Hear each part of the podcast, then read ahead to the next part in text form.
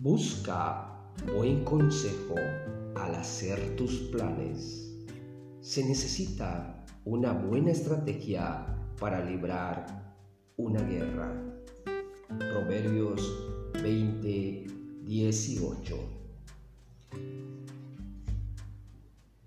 La guerra se libra con buena estrategia. Con muchos consejeros se logra la victoria. Proverbios 24, 6. Estrategia. El futuro pertenece a quienes creen en la belleza de sus sueños. Eleanor Roosevelt. Estamos aproximadamente a 60 horas de que nuestros 365 días del 2020 se termine.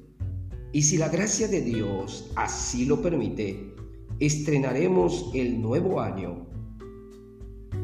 Como es costumbre, muchos brindarán y comerán sus doce uvas, diciendo con ello que tienen un propósito para cada mes del año.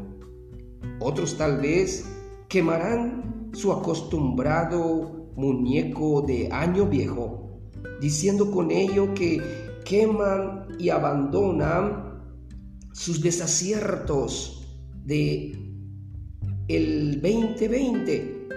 No obstante, siguen abrazados inconscientemente de esos desaciertos, pues no hay un plan para cambiar de hábitos y asumir nuevos compromisos para la mejora continua. Pero los propósitos o metas no se consiguen con base a mero brindis o buenos deseos. Estos requieren de planeación estratégica, de emoción y disciplinada voluntad para hacerlos realidad. La sabiduría popular que encontramos en la Biblia nos dice que para conseguir victorias o triunfos se requiere de buenos asesores o consejeros para el diseño de una excelente estrategia. Así que hoy te presento una pequeña fórmula. Primero, piensa dónde estás hoy y dónde te gustaría estar y tener al finalizar el año 2021. A esto se le conoce como visión. Lo segundo, pide a Dios sabiduría. Haz una lista de las cosas que necesitas cumplir. 4. Busca un mentor para este plan e, e infórmale de tus resultados diarios o mensuales.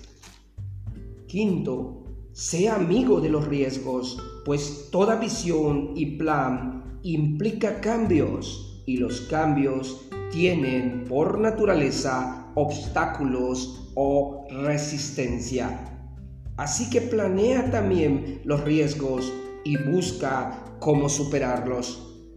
Sexto y último, deja todo en manos del Dios de la historia, del Dios que escribe y tiene en sus manos tu presente como tu futuro. Pero esfuérzate, disciplínate, comprométete con tus metas. Dios te siga bendiciendo. Hasta la próxima.